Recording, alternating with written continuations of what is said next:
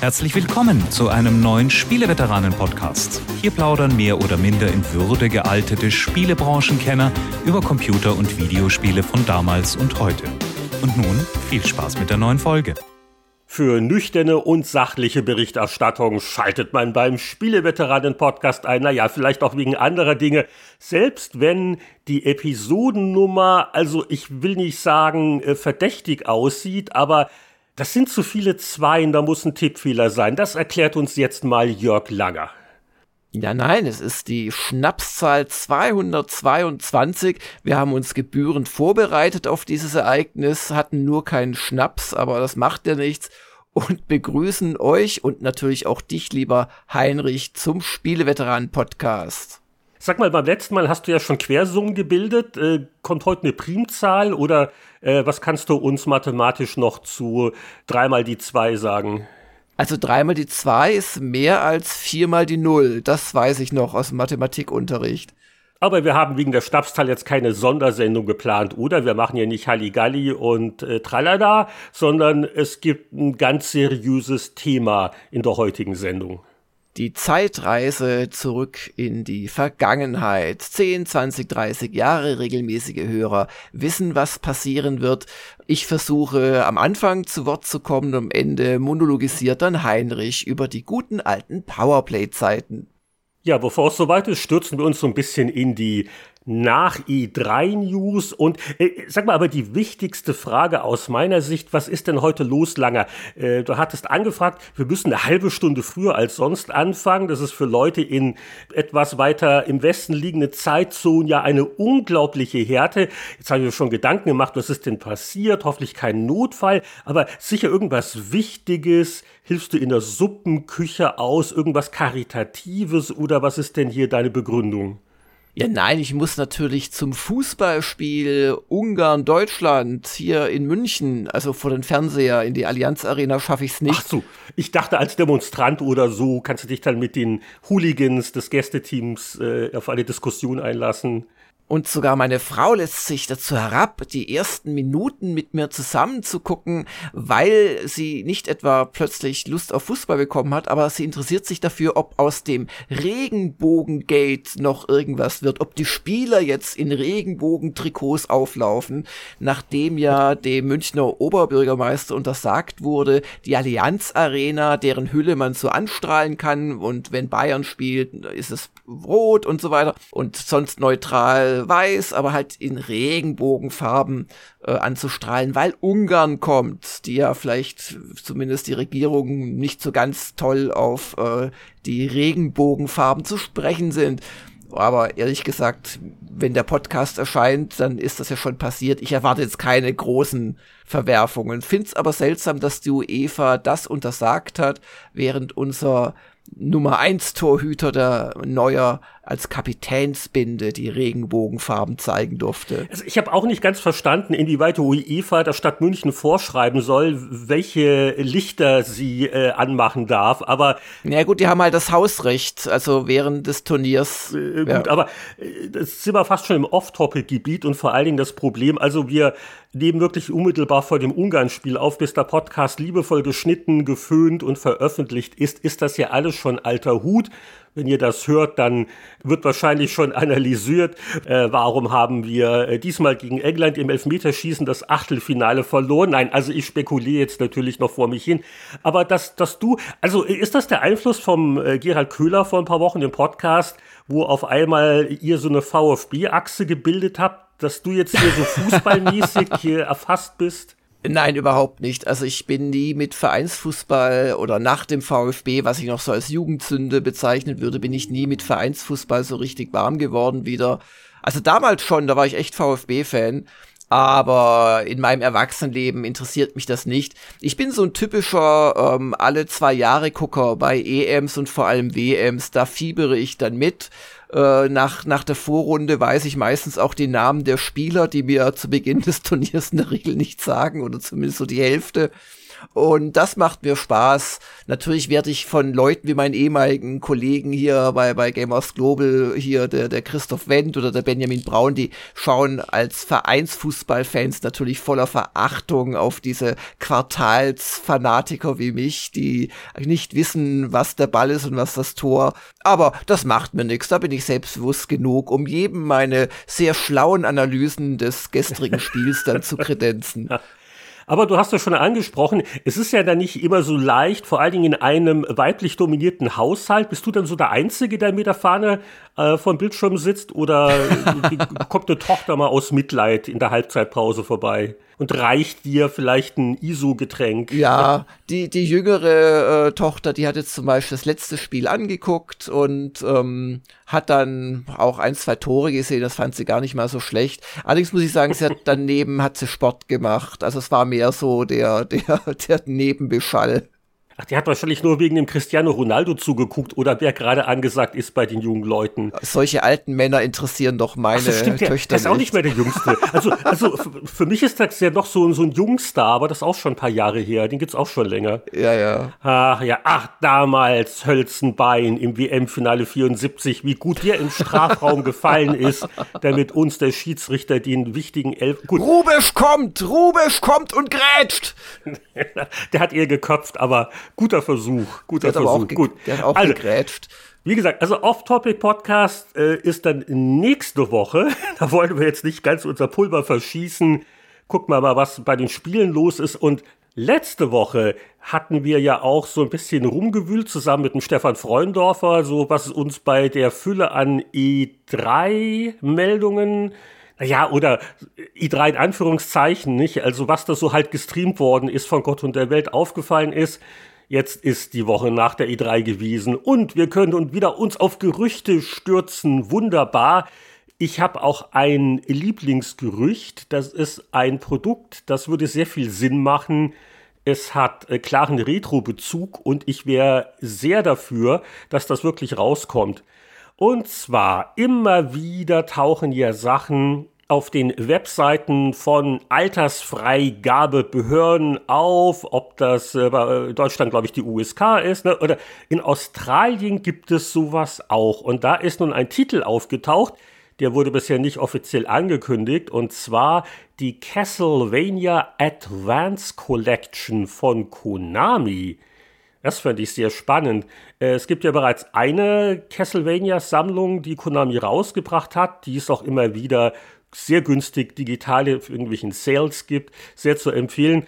Und da sind halt so die ganz alten Dinger so drauf, so NES-Zeit und so weiter und so fort. Aber das Gerücht ist das, dass die Advance Collection die drei Castlevanias für Game Boy Advance enthält. Und das waren die wirklich guten Sachen, die man auch heute noch spielen möchte. Das war dann schon die Phase nach Symphony of the Night als das so äh, Rollenspielelemente schon mehr hatte und einfach ein bisschen moderner war in vielerlei Hinsicht, zu viel Entdeckung und neue Fähigkeiten sammeln, so was man halt so mit den moderneren Castlevanias angenehm in Verbindung bringt. Und die haben ja auf vielen Reisen damals die Zeit vertrieben. Ich saß äh, viel im Flugzeug in der Game Boy Advance Ära und äh, ich habe die alle drei im Original noch im Karton äh, in irgendeiner Umzugskiste liegen. Und äh, die waren alle gut bis sehr gut. Also die einzelnen Titel wären wohl äh, Circle of the Moon, Harmony of Dissonance und Aria of Sorrow. Also alleine wegen den Namen muss man die spielen. Das klingt dermaßen wuchtig und unheimlich und mystisch. Und ich habe die in ganz guter Erinnerung und soll involviert sein M2, das Entwicklungsteam, das äh, schon vorher vor Konami so eine Retro-Sammlung gemacht hat.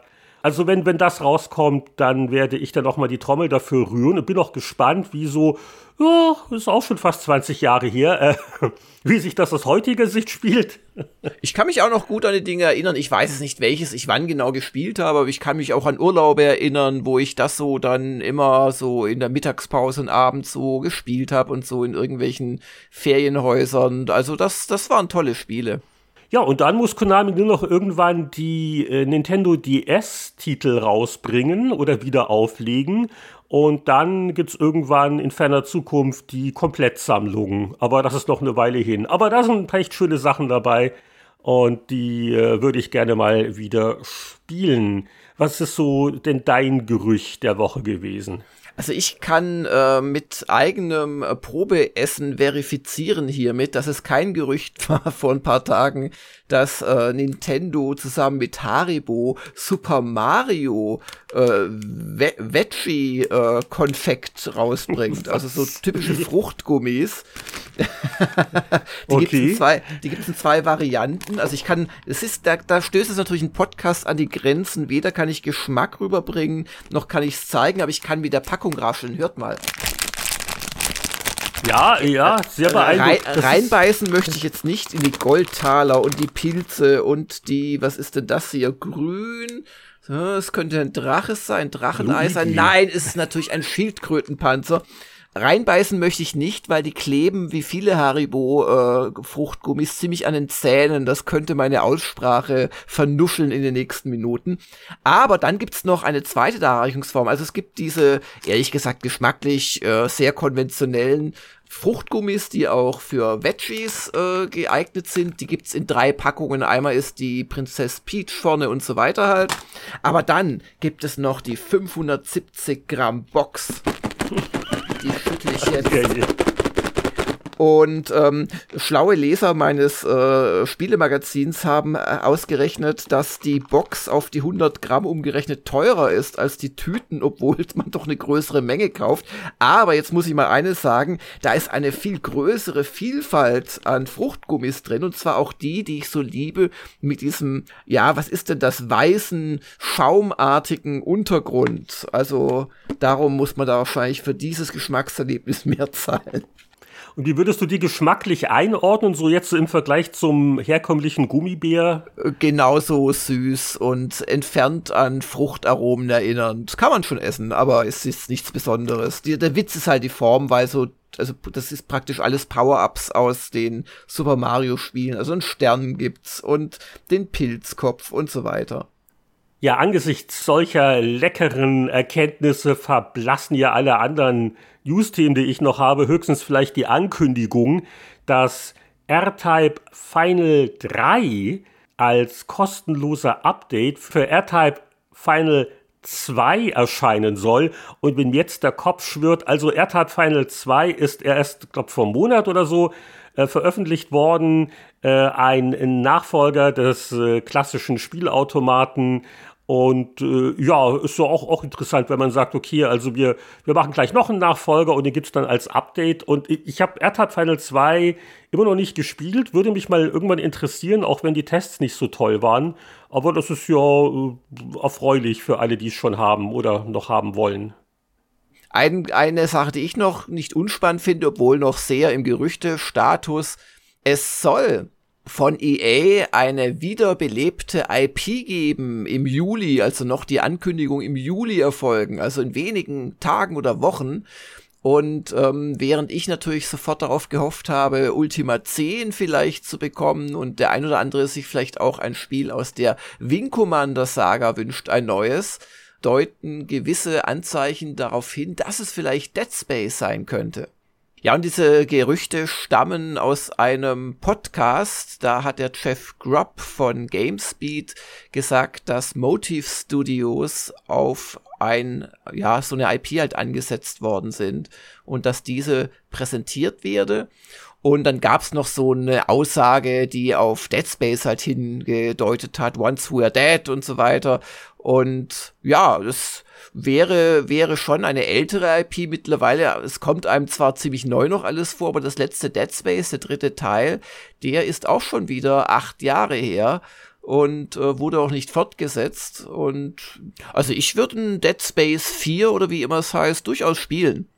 Aber irgendwie, obwohl der zweite faktisch besser war und vielseitig und auch größer, ist dann von den Nachfolgern keiner mehr, es gab ja noch dieses Wii-Geschnetzle, äh, von den beiden Nachfolgern keiner mehr für mich an den ersten Teil rangekommen. Ich weiß immer noch die Titelmelodie da, dieses Twinkle Twinkle Little Star, Und das, irgendwie war das von der Atmosphäre her richtig toll, obwohl es natürlich ein übles Schnetzeln war am Ende.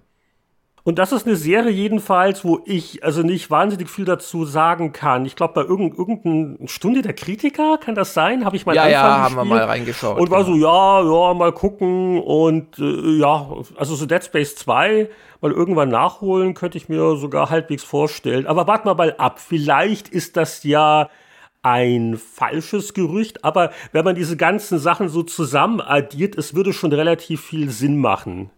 Und ich warte trotzdem lieber auf Ultima 10. So. Ich glaube, da kannst du noch lange warten. ich frage mich ja wirklich, wie, wie können Garrett und EA, und da wird ja seit Jahrzehnten immer wieder mal geredet, wie können die sich denn nicht mal einigen? Naja. Ja, sonst war der News, die Newswoche eher lau, muss ich sagen. Die haben halt alle, die lieben Hersteller auf der E3 jetzt erstmal ihr Pulver verschossen. Oder hast du noch was, was du unseren werten Hörern angedeihen lassen möchtest? In Irland wird äh, die neue Assassin's Creed Valhalla Erweiterung äh, für eine Tourismuswerbekampagne verwendet, weil es dann nach Irland geht. Aber das, das war schon die Meldung. Ich war lange nicht mehr in Irland. Oh, da würde ich auch mal gerne wieder hin, ja ich, ich hoffe, Sie äh, fokussieren sich da äh, nicht so sehr auf die Mord- und Meuchelszenen des Spiels, sondern tun in ihrer Tourismuskampagne die landschaftliche Schönheit eher darstellen und äh, das äh, könnte helfen, ja. Ja, also es geht um Wrath of the Druids äh, und das äh, führt unseren lieben Ivor nach Irland und daher halt. Aber du, du, du spielst das auch nicht mehr, oder? Ich habe da wirklich mal mittendrin aufgehört, das ist einfach zu viel. Ja, aber das, das mache ich nicht im Spiel. Äh, also ich, ich habe ich habe dann auch aufgehört, aber ich, ich mache da nicht das Spiel für verantwortlich, dass es irgendwie schlecht wäre. Es ist einfach ein, ein zu großes Spiel für meinen realen, äh, für mein real existierendes Zeitkonto. Aber jetzt gerade ist es Irland-Update. Ich bin ein großer Irland-Fan. Also ich war zuletzt da im, oh, auch schon wieder her, Januar 2018. Aber, oh Gott, so lange ist es schon wieder her. Aber, ähm, also ich würde auch unglaublich gerne mal wieder hin und das wäre schon ein Grund, weil, also ich kenne da natürlich so großes Irland nicht. Ich kenne da die ganzen Touri-Spots natürlich und äh, die werden ja im Spiel dann auch auftauchen. Das ist bestimmt lustig. Giants Causeway und so weiter, Cliffs of Moher.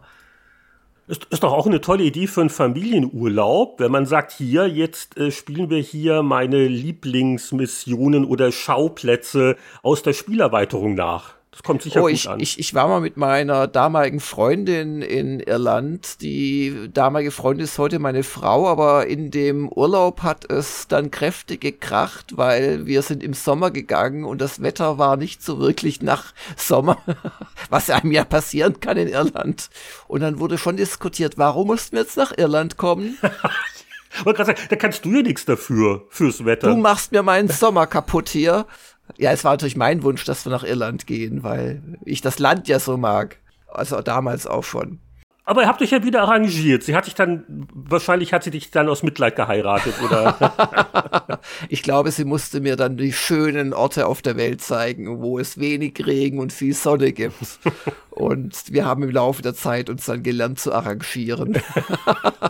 Aber auch das können wir noch im Off-Topic-Podcast äh, vertiefen. Wir müssen drüber reden, was wir gespielt haben, weil ich habe da gar nicht so wenig. Oh, ich habe dafür nur ein Spiel und das wird alle langweilen, die keine Zweite Weltkriegs-Strategiespiele mögen. Ist das immer noch dein, äh, na wie heißt's? Die heißen für mich alle gleich. World es ist immer at noch War Strat 2. Strategic Command World at War WW2 äh, irgendwas. 1939 Mary Team Mod äh, Version irgendwie so heißt das.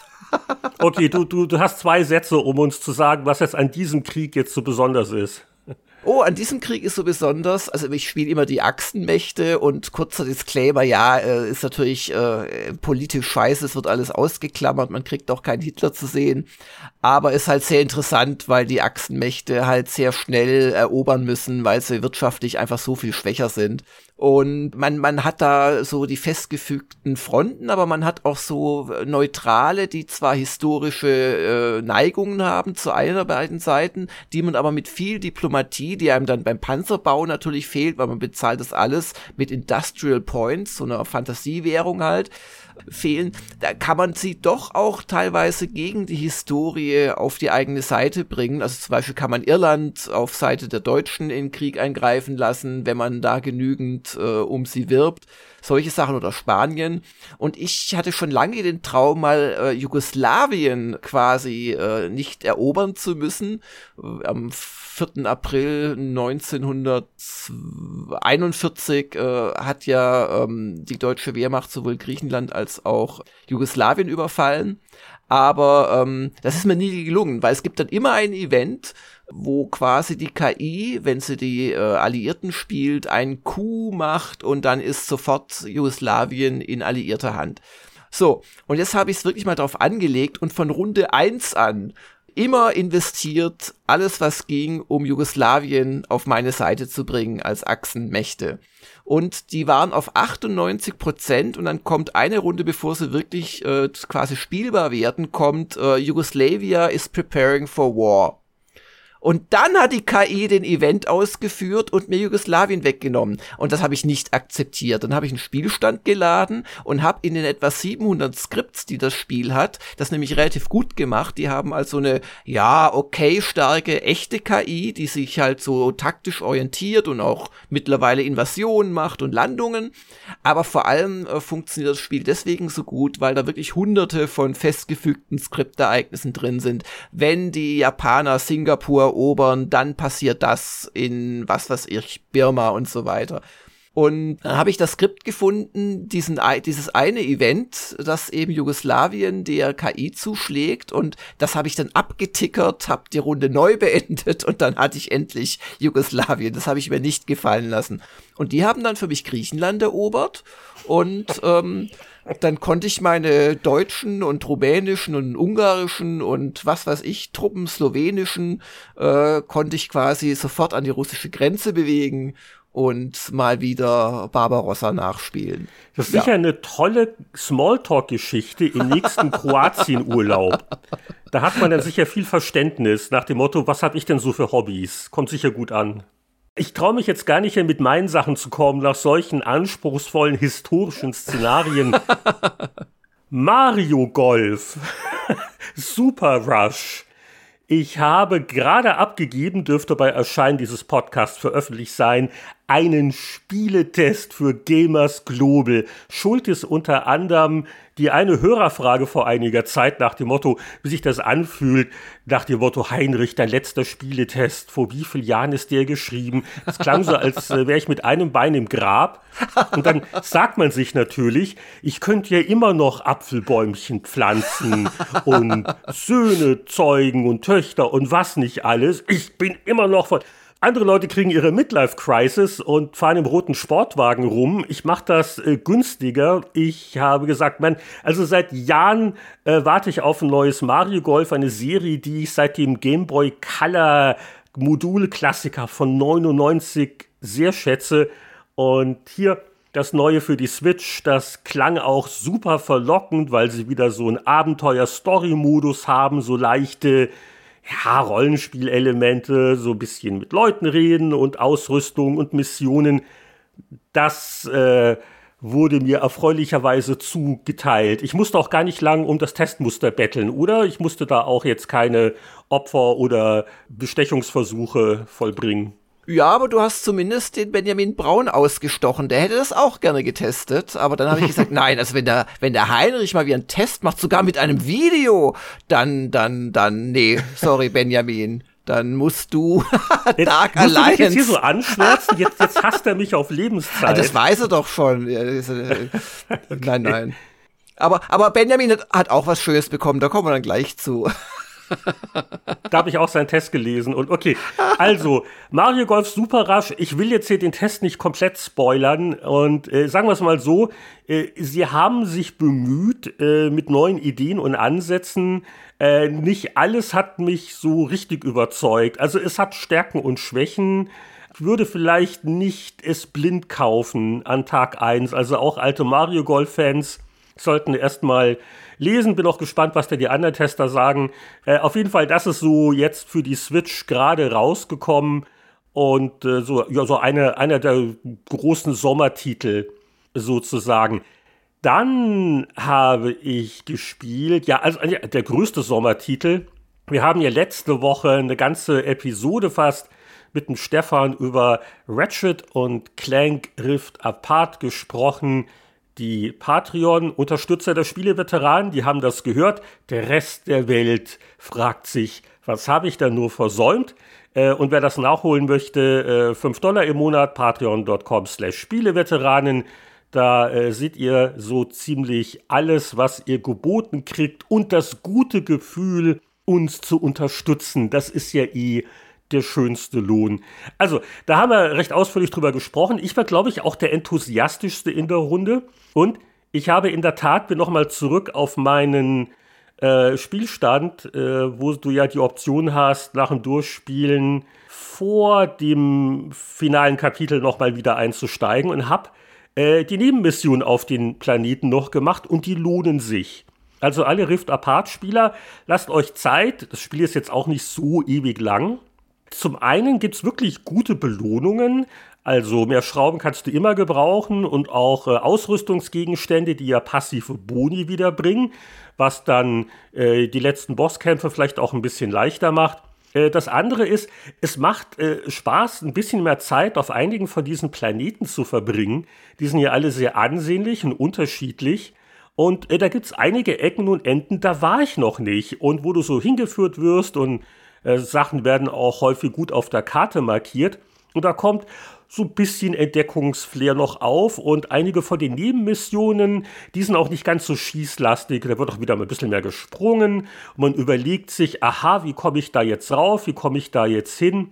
Sehr angenehm und äh, was also auch hilft, ist, dass unsere beiden Helden ja auch so eine äh, so eine Turbo-Funktion haben, da mit ihren Stiefeln, wo man sich auch sehr schnell fortbewegen kann. Man kommt da ganz gut rum. Und äh, das würde ich also echt empfehlen.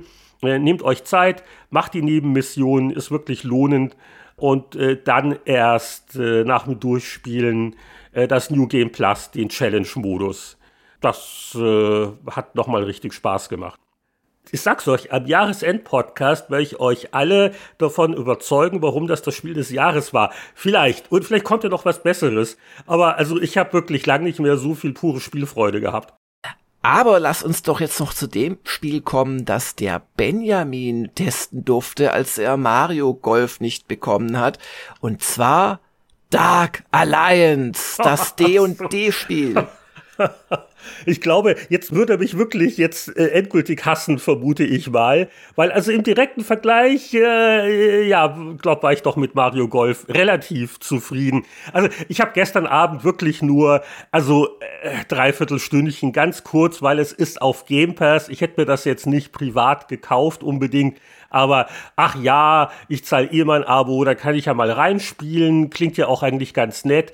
Also die und die und äh, basierend auf den Romanen von dem, wie heißt der, A.A. Salvatore mit dem Dunkelelfen, dem Drizzle oder Drizzy oder wie er ausgesprochen wird. Auch damals Icewind Dale äh, von damals noch Interplay, Black Isle, das hatte ja auch so ein ähnliches Szenario. Also D&D immer gut und das sollte wohl sein ein so ein Third-Person-Action-Spiel. Und äh, ja, also der Kurzeindruck ist bäh. Es ist ähm, von der Steuerung relativ hakelig. Also wenn man frisch von Ratchet und Clank kommt mit dieser ganz fantastisch, also wo alles wirklich passt, jede Bewegung, äh, alles Ratchet und Clank einfach, ähm, alles flutscht und äh, Sachen, die ja auch im, im Test angesprochen worden sind, äh, kann ich also alles vom Kurzeindruck her nur bestätigen. Äh, es spielt sich irgendwie impf. Es ist schon zu Beginn sehr repetitiv mit den Gegnerwellen, immer dieselben Kobolde.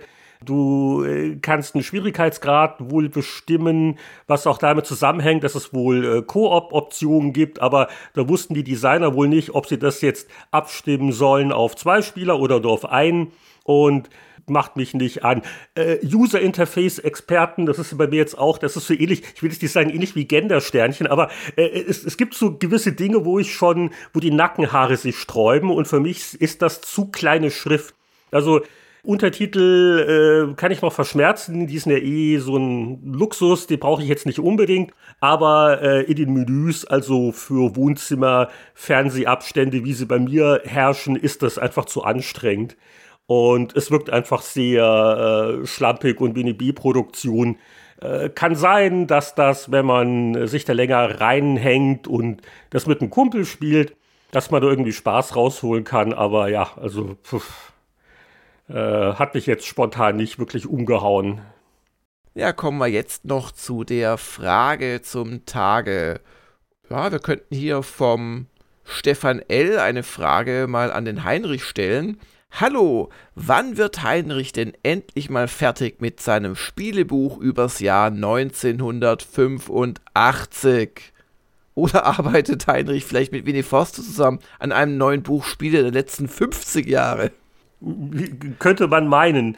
Ja, die äh, Frage wurde sinngemäß auch von T. Schöps gestellt. Mehrere Leute wollten das wissen, deswegen, auch wenn es jetzt nach Eigenwerbung riecht, äh, ganz kurz nur die Antwort. Äh, also fertig bin ich lange nicht. Ich habe es aber auch nicht weggeschmissen. Ich habe neulich zwei kleine Texte wieder geschrieben, aber alles noch erste Version.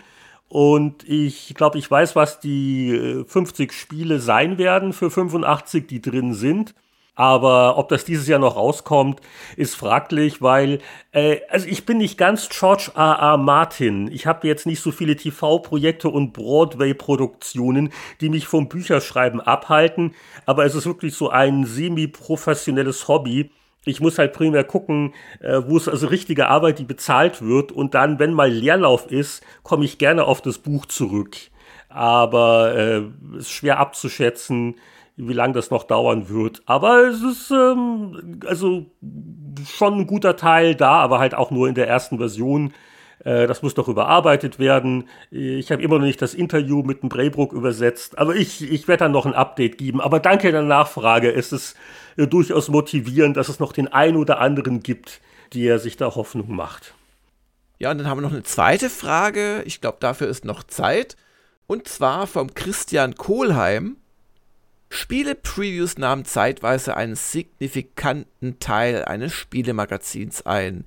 Welches Spiel enttäuschte euch schlussendlich beim Test am meisten, verglichen mit eurem Aufwand, den ihr hinsichtlich Preview schreiben, recherchieren zu diesem Titel gehabt hattet? Also mir fällt ja sofort was ein. Hast du auch was, Heinrich? ah, es waren so viele. Ja, ich, ich weiß nicht, vielleicht so zur Belustigung könnte ich sagen, ich hatte mal für Gamestar eine ganze Titelgeschichte gemacht über Star Citizen und das gibt's ja immer noch nicht. Das ist ja auch irgendwie eine Enttäuschung. Aber das ist gut, also das ist natürlich nicht ganz ernst gemeint. Ähm, mal schauen, ob das noch äh, zu meinen Lebzeiten erscheint. Ich glaube, das sind, das sind so vielleicht eher die, die Sachen, die einem so ein bisschen wehtun. Oder in Powerplay gab's ja mal äh, von Michael eine Geschichte über ein Bart's Tale 3, was bei Electronic Arts mal in Entwicklung war, aber das wurde nie fertig gemacht, erschien auch nie.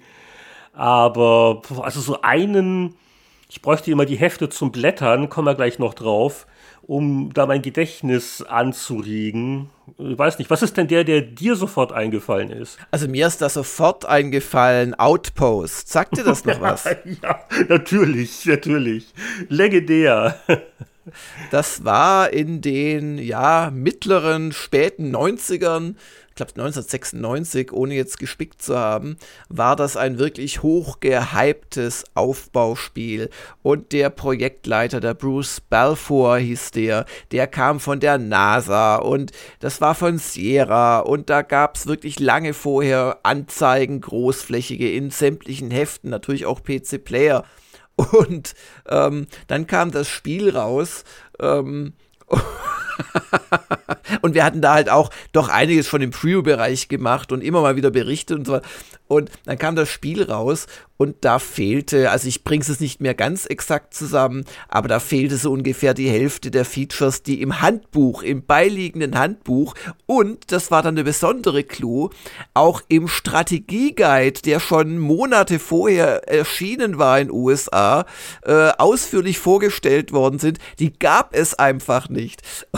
das war so eine Enttäuschung. Dann haben wir 55 Prozent gegeben und Ja, da bin ich heute noch ein bisschen stolz drauf. Ich habe dann ein Telefoninterview mit diesem selbigen Bruce Balfour geführt, was dann ein ziemliches Streitgespräch war, wo ich auch ziemlich ungnädig war. da kam halt dann von dem Bruce immer so Marketingsprüche und ähm, ich habe dann halt da immer mit Fakten gekontert. Ich habe das hier auch, ähm, ich habe das hier auch äh, auf dem Schirm mir geholt, das, das Interview. Da waren dann halt so Sachen drin. Also, logische Fehler kann ich zuhauf entdecken. Schüler sterben lieber, als dass sie lebenserhaltende Systeme bedienen. Man rügt mich wegen Stromausfällen. Dabei habe ich gerade erst den Seedlander auf dem Planeten abgesetzt. Säuglinge pflanzen sich munter fort und bei einer verbliebenen Bevölkerung von zwei Siedlern werde ich noch zum Zeitungsinterview geladen.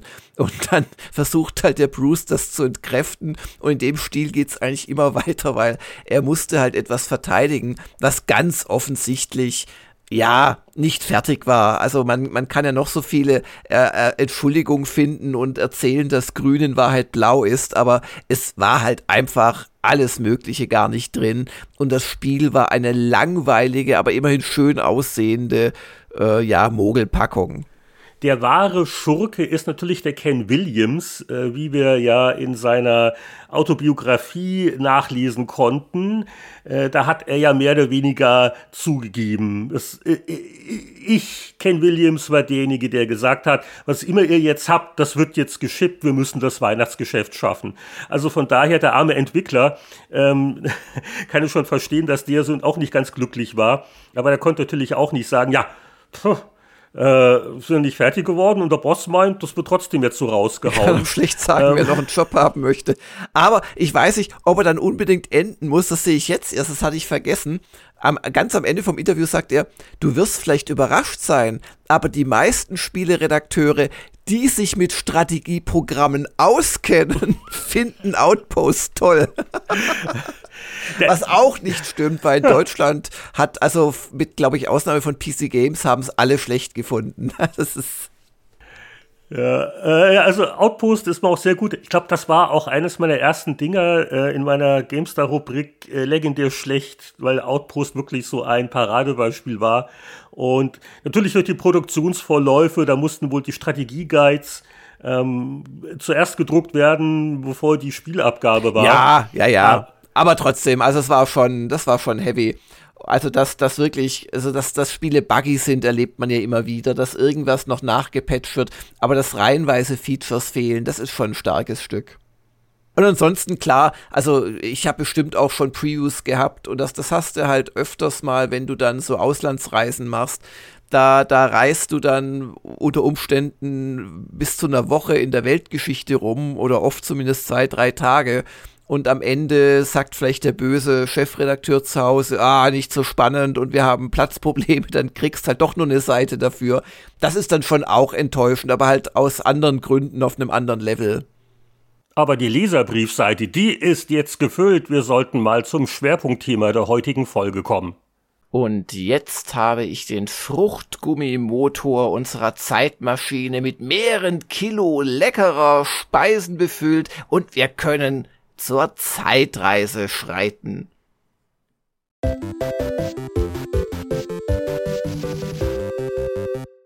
Ah, der Duft von künstlichen Aromen, nachdem du, Jörg, selbstlos deine Mario-Fruchtgummis geopfert hast, sind wir auch gut angekommen im Jahre 2000, Blick auf den Kalender, 11 und sehen hier eine GameStar 7 2011, die wahrscheinlich Anfang Juni an die Kioske kam und damit beginnen wir die heutige Zeitreise.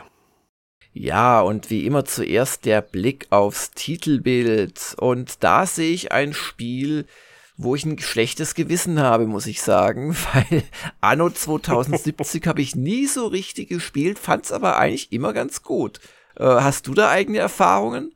Ach, ich und die Anno-Serie, nein. Ich möchte vielleicht nur anmerken, wenn ich schon keine Ahnung vom Spiel habe. Also so vor zehn Jahren, es gab eigentlich drei Möglichkeiten, um auf einen deutschen Spielemagazin-Titel zu kommen. entweder kommst du aus der Gothic-Rissenecke oder du bist eine etablierte Shooter-Serie oder du bist Anno. Und dann, dann klappt das, oder? Das, das waren schon sehr beliebte Themen. Ja, das, das muss man sagen, aber da stecken ja auch Erkenntnisse dahinter, was gerne gelesen und gekauft wird.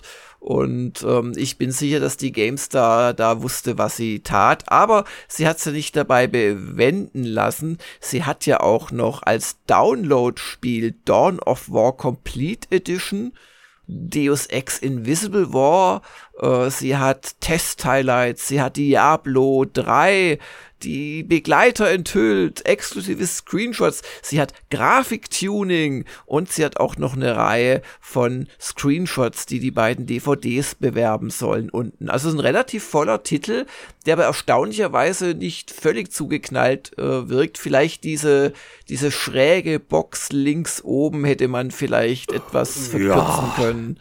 Also, also das Hauptmotiv ist unglaublich diffus und äh, dann das Diablo 3 Logo, das da so reinwächst, ist es so auch optisch nicht hm. der Titel des Jahres wahrscheinlich gewesen und da wir jetzt zu Anno eh nicht allzu viel beisteuern können und das eh nur eine Preview war, warten wir mal wieder, bis das getestet wurde und dann können wir da noch ein bisschen mehr drüber plaudern. Wobei, also Sonderlob für den dramatischen Titeltext.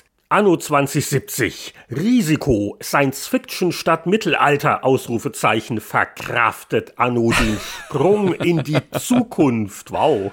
Wir erklären das neue Anno. Ja, da ist auch vielleicht äh, die, hm, die Sicherheit in die Allgemeinbildung der eigenen Leser vielleicht nicht so ganz da, wie sie sein sollte, weil das man beim Titel Anno 2070 nochmal das thematisieren muss, dass es jetzt Science Fiction ist. Ja, aber, aber das weiß sogar ich noch. Das war schon, äh, da hat man schon drüber diskutiert nach dem Motto, ne? Also, diese historischen Handelsdinger und dann dieser Ausflug in die Zukunft, das war schon überraschend. Mm. Weniger überraschend ist, dass wir aber uns jetzt in den Testteil stürzen. Der steht hier immer so im Mittelpunkt unserer Zeitschriften Zeitreise. Und gleich was ganz Prominentes zu Beginn. Ein Spiel, wo mich der Anfang, der Einstieg so genervt hat, dass ich damit nie groß weitergemacht habe. Vielleicht habe ich ja was versäumt, denn es hat ja hier 87 Prozent in der GameStar gekriegt. Und zwar handelt es sich um The Witcher 2 Assassins of Kings.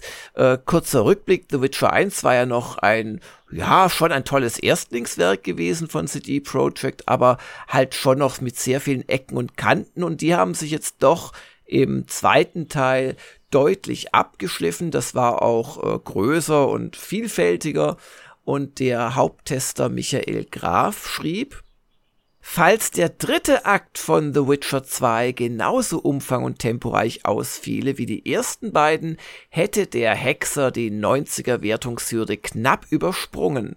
Wie unendlich schade, dass das erzählerische Feuerwerk am Schluss zur Sparflamme schrumpft. Dennoch entfaltet The Witcher 2 ein einzigartiges Flair. Es fühlt sich an wie ein Fantasy-Roman zum Mitspielen.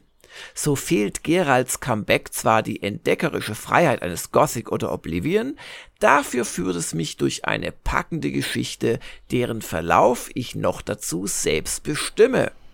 Hab ich da wirklich was versäumt? Hattest du das damals länger gespielt?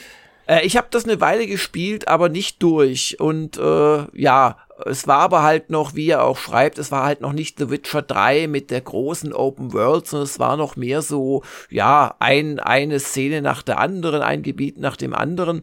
Und ähm, ich weiß nicht, was mich dann vom Durchspielen abgehalten hat. Wahrscheinlich die Überfrachtung oder vielleicht haben mich auch die ganzen 3D-Sex-Szenen verunsichert, die das Spiel zu bieten hatte.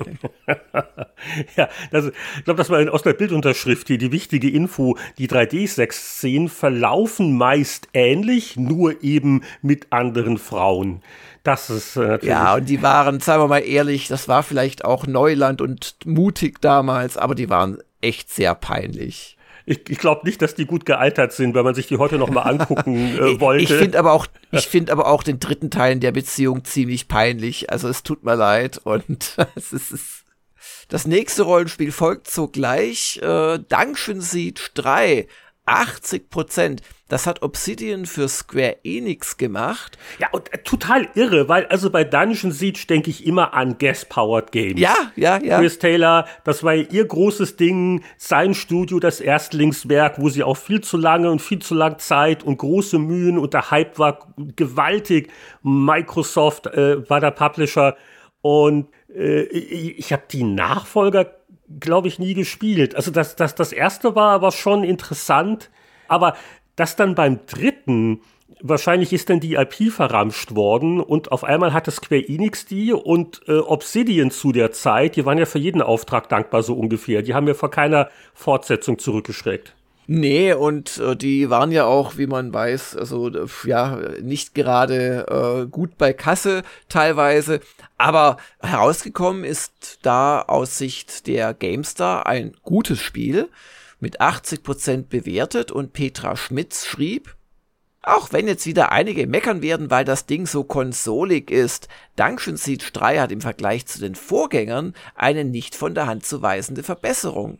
Kämpfe sind echte Kämpfe, in denen ich geschickt vorgehen muss und keine interaktive Grafikdemo. Uh. Also ich habe nur noch im Ohr, dass halt äh, Leute so meinten, äh, es, es fühlt sich halt sehr anders an als die Vorgänger und ist vielleicht auch deswegen ein bisschen untergegangen. Also wenn ich da schon eine 3 habe, ne, Leute, die die Vorgänger nicht mochten, ob, die, ob ich die dann auf einmal abholen kann und Leute, die die Vorgänger mochten, ob die sich was anderes erwartet haben. Ich weiß nicht. Habt ihr das damals auch getestet bei Gamers Global? Ja, wir haben das auch ungefähr zu dem Zeitpunkt getestet, war nicht ganz so begeistert, haben aber auch eine 7.5 gegeben. Und der Tester schrieb, mit seinen rund zwölf Stunden Spielzeit ist der Titel sehr kurz, zumindest für das Genre der Action-Rollenspiele. Das wäre nicht weiter tragisch, wenn etwa die anfängliche Charakterwahl massivere Auswirkungen aufs Spiel hätte. Doch der Wiederspielwert bleibt aufgrund der weitgehenden Linearität recht gering. Das war aber nicht von dir. Nee. Du hast da keine persönlichen Erinnerungen. Hört sich dran. fast nach einer 7 oder 6,5 an, was ich da jetzt gerade zitiert habe. Naja, aber hier bei GameStar geht's weiter mit 90 Prozent. Ah ja, die obligatorische Höchstwertung des Monats natürlich wieder aus dem Bereich Sport- und Rennspiele Dirt 3 hat den Zuschlag, also äh, so auch schon zehn Jahre später, alle, alle Rennspiele in meiner Erinnerung sind irgendwie gleich. Man hat vier Räder und fährt im Kreis.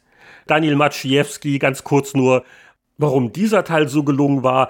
Codemasters hat mal wieder ein grandioses Rennspiel vorgelegt, das die Serie nicht nur würdig fortsetzt, sondern sie auch sinnvoll erweitert. Allein für die sehr intensiven Schnee- und Regenrennen lohnt sich der Kauf. Rennspieler ohne Anspruch an eine Hardcore-Simulation kommen um Dirt 3 nicht herum. Das hast du ja so alle Jahre wieder im Voralpenland bei euch. Intensive Schnee- und Regenrennen. Oh, das hatte ich gestern Abend bei der Heimfahrt aus dem Büro, weil da bin ich wirklich so in Gewitter und Starkregen reingekommen und da verwandelt sich meine idyllische Strecke über Feld und Flur und durch den äh, Forst doch in eine ziemliche ja, das, äh, Herausforderung. Das klang jetzt so dramatisch. Ich mache mir schon Sorgen, ob du dann von Wildschweinen angegriffen wirst, wenn du nicht aufpasst. Habt ihr nicht sogar Hagel gehabt? Irgendjemand meinte was im Raum München. Ja, das war aber zum Glück vorher, aber ich habe tatsächlich dann die Zeit zwischen Blitz und Donner Donner gezählt, ob das Gewitter äh, näher kommt, weil das ist dann irgendwann, wenn man gerade über ein Feld radelt, nicht so ganz äh, lustig. Ach, du warst auf dem Fahrrad. Ich wollte gerade sagen, ja, im Auto kann dir der Blitz ja nichts anhaben. Nee, nee, geradelt, ja, ja. Oh, auf dem Fahrrad, das ist schon äh, sportlich, ja. Da macht man sich dann schon Sorgen. Ich kann allerdings jetzt sagen, dass äh, Regenkleidung einen Nachteil hat. Man wird zwar nicht von außen nass, aber vom Schweiß des Körpers des eigenen. Ah, für meine große Radtour demnächst muss ich vielleicht noch mal Funktionswäsche kaufen, um das zu verhindern. Tour de France oder Giro d'Italia? Äh, Giro Flüsse in Österreich und Bayern. Wie gesagt, der Off-Topic-Podcast, da werden wir noch viel zu reden haben. Viel zu reden gab es auch über Fable 3. Jetzt bin ich mir nicht sicher. Die GameStar ist ja eine PC-Spiele-Zeitschrift. Äh, kam das nach der Xbox-Version oder etwa zeitgleich? Auf jeden Fall in dem Monat hat es die GameStar getestet mit 82 Prozent. Ja, ich glaube, das war die PC-Fassung, weil wir haben jetzt halbwegs zeitgleich keinen Test und den haben wir uns bestimmt nicht entgehen lassen bei Gamers Global. Auf jeden Fall schrieb hier Tillmann Blanke. Fable 3 mag zwar simpel sein, doch das stört mich überhaupt nicht. Im Gegenteil, er spart mir doch der einfache Schwierigkeitsgrad überflüssigen Frust und lässt mich ganz entspannt in die märchenhafte Welt abtauchen. Dort bin ich ein gutmütiger Held und König, der jeden Winkel seines Landes kennt und in den schick inszenierten Monsterkloppereien selbstverständlich das Böse besiegt. Ja, und auf der Xbox 360 kam der Titel schon im Herbst des Vorjahres heraus. Ich habe auch unauffällig bei Gamers Global nachgeguckt, wenn du das schon nicht machst. Gibt, gibt eine, bei euch auf der Website, es gibt eine Suchfunktion. Ja, ja, ich weiß. Und da, da gibt es Funktionen, von denen weißt du ja gar nichts. Und die PC-Version, die wurde auch separat besprochen und die hat bei euch 8.5 gekriegt. Sieht man mal, das ist ja so halbwegs kompatibel. Das ist kompatibel, ja. Habe ich das Fable 3 je gespielt? Ich habe ich hab das erste äh, mal irgendwann nachgeholt. Uh, ich glaube, auch da haben wir eine Stunde der Kritiker gemacht zusammen, Ach, Heinrich. das war, war das das Fable 3 oder was 2? Ist ja alles dasselbe. Das war ziemlich sehr Fable 3, aber ich habe ich hab's danach nicht weitergespielt und du wahrscheinlich äh, auch nicht. Nee, nee das, das wüsste ich. Ansch anscheinend nicht interessant. Naja, ich glaube, Fable, wann kommt das neue? Verdächtig ruhig geworden. Aber ich glaube, da hm. werden wir gleich sogar im Jahr 2001 über Fable-Anzeichen schon stolpern. Ich habe vielleicht als letztes aus dem Testteil noch einen äh, sehr erfolgreichen, prominenten Free-to-Play-Vertreter, der wird auch heute noch, glaube ich, von vielen Leuten gerne gespielt. World of Tanks, 77 Prozent. Michael Graf schrieb damals in GameStar, World of Tanks ist nicht das perfekte Spiel, für mich aber das perfekte Spiel für zwischendurch. Der Mix aus Rollenspielanleihen und unkomplizierten Schlachten funktioniert nämlich klasse. Abgesehen von Ärgernissen wie dem unausgereiften Matchmaking und der wackeligen Balance. Das muntere Counter-Strike auf Ketten gehört zu den besten Free-to-Play-Programmen, die ich bislang gespielt habe. Ein Sondersternchen für die Kategorisierung als Counter-Strike auf Ketten. Du hast doch vorhin äh, schon äh, Jugoslawien erobert. Hast du mal je World of Tanks wirklich gespielt? Ich kann das nur vom Hören sagen. Ja, ich habe das tatsächlich reingespielt. Ähm fand's auch nicht schlecht, weil es halt, äh, obwohl sie immer unglaubliche Action-Trailer da zeigen, es hat halt schon was Taktisches und äh, es hat auch natürlich so ein bisschen Pay-to-Win drin, wenn ich das noch richtig weiß. Vielleicht haben sie es auch geändert mittlerweile. Aber das ist schon so ein bisschen das, ähm, ja, Action-Spiel oder Counter-Strike für die etwas Älteren, wo man jetzt äh, nicht die aller, allerbesten Reflexe haben muss, sondern eher ein bisschen Taktik auch beweisen. Und das wird heute noch gespielt, da kommen auch dauernd so Crossovers, wo man dann mit irgendwelchen, keine Ahnung, hoffentlich sage ich nichts Falsches, Star Wars Panzern dann ins Gefecht zieht. Also die, die Serie lebt und dann gibt's ja noch die Battleship-Serie. Und äh, auch da haben sie dann immer zu irgendwelchen Events äh, besondere Schlachtschiffe. Also das ist ein extrem erfolgreiches Free-to-Play-Spiel, auch heute noch zehn Jahre später. Gab es im Konsolenbereich noch was Besonderes? Da schielen wir gerne auf euer Archiv bei Gamers Global. Was war da denn da so das Test-Highlight vor zehn Jahren? Also vor zehn Jahren im Juli, ich gucke ja immer so Juni, ein bisschen Juli, weil ja die Hefte sonst einen Nachteil haben, wenn die im Juli erscheinen oder Juli draufsteht, sind sie im Juli erschienen. Aber ich habe hier was ganz Schönes gefunden, nämlich Zelda Ocarina of Time 3D. Und äh, klar, das war dann für den 3DS ein Remake, aber äh, ein Remake, wo einiges getan wurde, so im kleinen und mittelgroßen. Und ähm, also die Grafik wurde natürlich deutlich verbessert, war auch viel schärfer. Äh, natürlich den 3D-Effekt hatte man erstmals, klar. Der Sichtnebel äh, war erst wesentlich später äh, sichtbehindernd äh, als auf dem Original. Allerdings haben sie wohl die NPCs nicht angepasst. Die poppten immer noch recht äh, spät auf. Da hat man schon halb mit denen geredet, wenn die eingeblendet wurden. Äh, es gab einen neuen Boss-Modus und es gab Hilfsvideos, die man im Spiel abspielen konnte, um bestimmte Stellen äh, zu meistern. Was sie nicht geändert haben, das war der ominöse, schwere Wassertempel, an dem ich auch, also natürlich im Original, wirklich lange verzweifelt bin, bis ich dann mit, mit äh, Tipps es geschafft habe. Und sie haben auch einen Save Point nichts verändert. Und unser Fazit war, das war so ein Gemeinschaftswerk vom Sven Fössing und noch mit dem Gerjet Bethker und mir The Legend of Zelda Ocarina of Time 3D sieht besser aus und spielt sich auch besser als das Original, aber beides darf man nach gut 15 Jahren auch erwarten. So hochklassig Ocarina 3D auch ist, der Zahn der Zeit nagt trotz vieler kleiner Verbesserungen an dem Kulttitel. Die Welt wirkt etwas leer, die Save Points könnten fairer liegen, Kleinigkeiten wie Sprachausgabe oder weniger dudelige Musik fänden wir schön. Aber es hat immer noch für eine 9.0 gereicht. Ja, Nintendo-Spiele und Sprachausgabe ist auch zehn Jahre später auf der Switch eher ungewöhnlich, dass es sowas gibt. Ocarina of Time, einer der ganz großen Klassiker, die ich nie richtig gespielt habe. Deswegen sage ich mal ausnahmsweise nichts. Lege dafür, du hast es nicht gespielt? Das ist ja, das ist ja wirklich ein Sakrileg, ein, ein, eine Sünde. Ja, nee, irgendwie. Okay auch die Kritikpunkte hier, die animieren mich jetzt nicht dazu, das nachzuholen, ähm, die 3D-Version. Oh, das war so ein Erlebnis. Ich habe mir dafür den N64 gekauft. Und allein der Beginn oder wenn du da das Pferd bekommst oder wenn du immer auf deiner Panflöte da spielst und also ganz toll. Ach, also ich reiß dich jetzt hier mühsam heraus aus der äh, Zelda-Welt 2011, denn im Jahr 2001 äh, gibt es ja noch einen militärischen Konflikt zu besprechen. Die GameStar 7 2001 macht auf mit einem wirklich abstoßend hässlichen Covermotiv, das aber zu einer echten Spieleentdeckung gehört. Es handelt sich um Operation Flashpoint. Und wem das nichts mehr sagt, entdeckt hat das, glaube ich, die äh, Petra Schmitz für uns damals. Die hat auch den Haupttester äh, gemimt oder die Haupttesterin. Wem das nicht sagt, die Serie gibt's heute noch. Sie heißt allerdings Arma. Und zwar war dieses Operation Flashpoint von Bohemia Interactive und der Publisher war Codemasters. Und während die die Namensrechte behalten haben, hat Bohemia Interactive dann einfach selbst Nachfolger gemacht. Und der erste Teil davon oder der, der erste Nachfolger kam 2007 raus. Der hieß Armed Assault. Und daraus haben sie dann halt von da an verkürzt Arma. Und das Arma 3 von 2013 ist immer noch aktuell. Das hat, ich habe es nachgezählt, hat zwölf Add-ons beziehungsweise solche Creator-DLCs bekommen, wo die Leute quasi Assets an die Hand bekommen, um eigene Szenarien in noch neuen Kriegen zu machen. Aktuell kann man den Vietnamkrieg nachbilden. Ja, und apropos Add-ons, Dinge, die aus dem Arma 3 dann hervorgegangen sind, hat er nicht auch Player Unknowns Battlegrounds begonnen?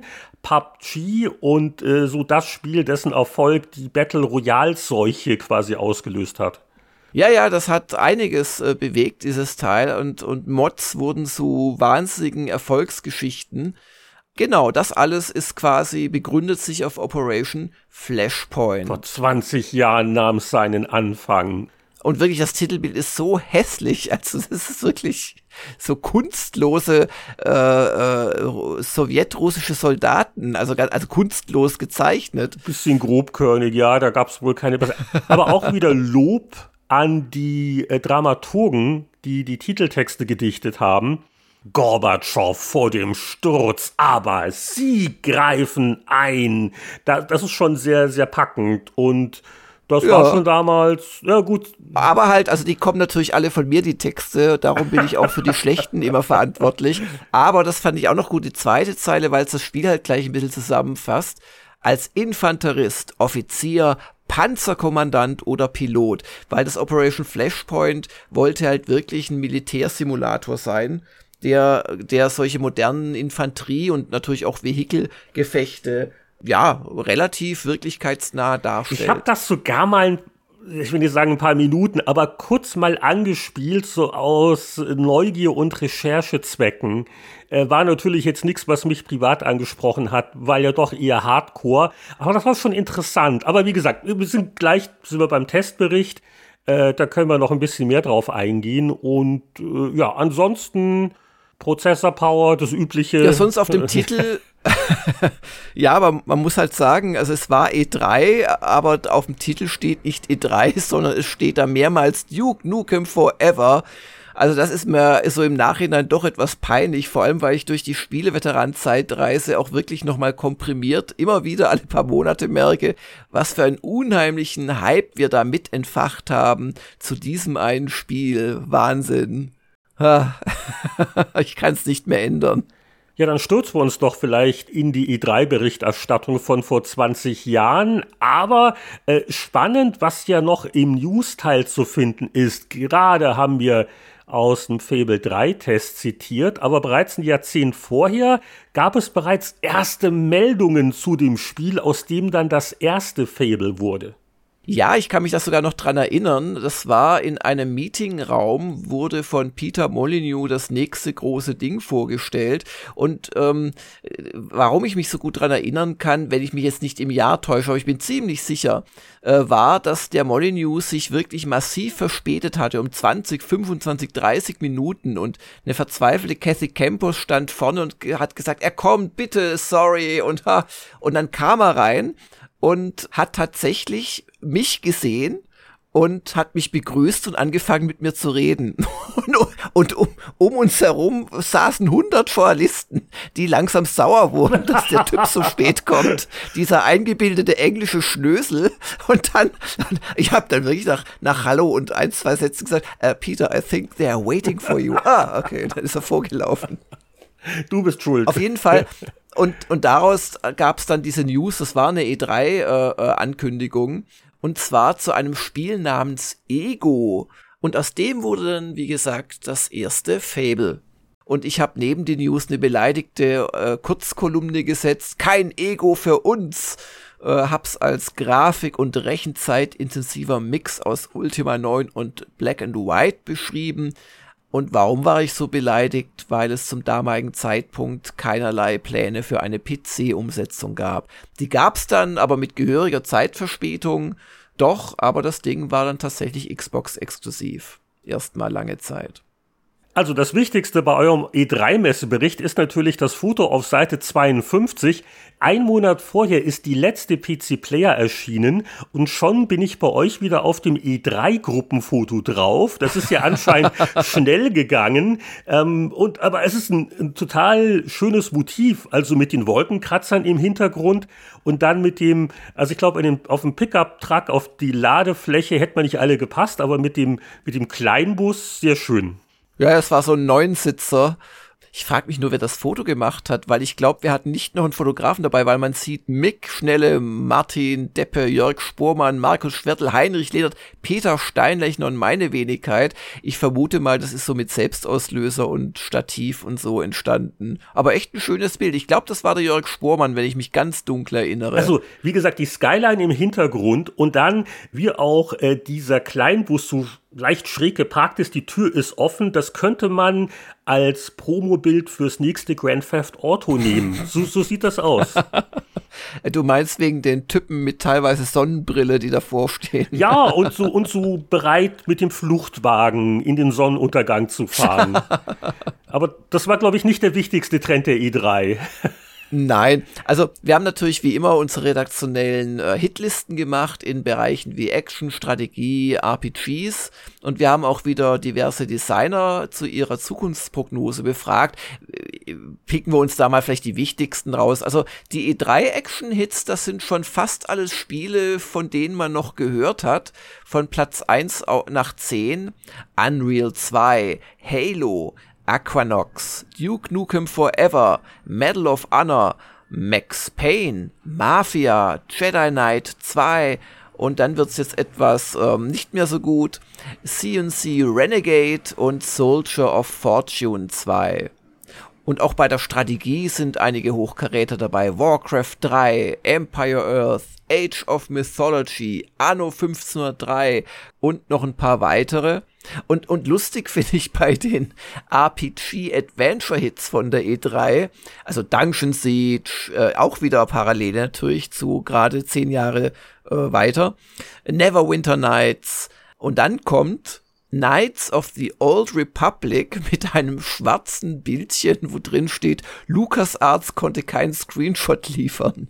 Und die hatten uns das wirklich vorgeführt, also das gab's im bewegten Bild, aber sie haben irgendwie, und das lag garantiert an LucasArts äh, internen äh, Richtlinien und da ist ein Asset nicht freigegeben worden und so, konnten uns dann wirklich in den fünf oder sechs Tagen äh, danach, wo wir halt äh, dann an dem Heft noch schnell gezimmert haben, einfach nichts Offizielles liefern. Also haben wir einen schwarzen Screenshot gemacht. Wow, kein einziges Bild.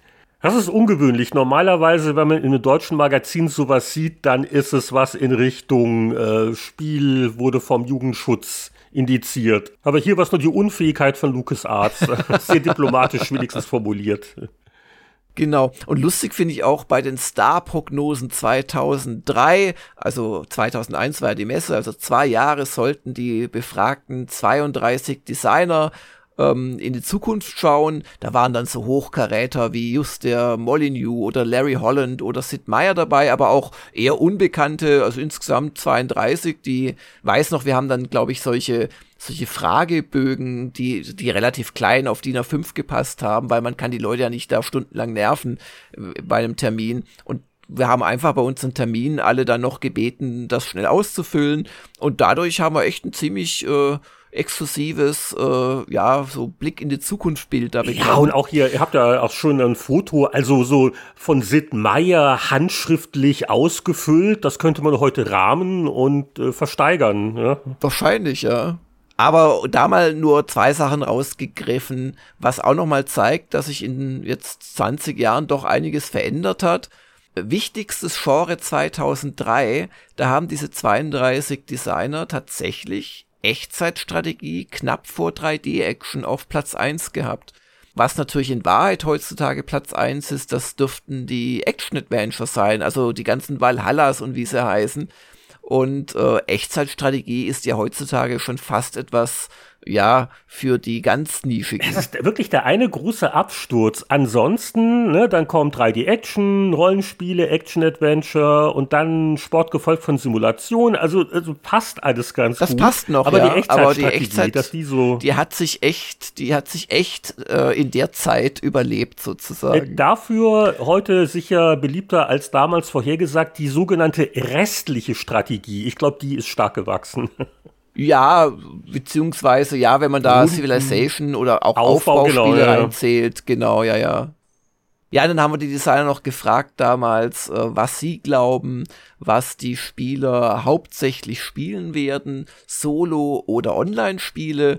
Und da stimmten sie durch die, durch die Nennungen einfach, sie mussten sich festlegen, mit 63 zu 27 Prozent ab für Solo.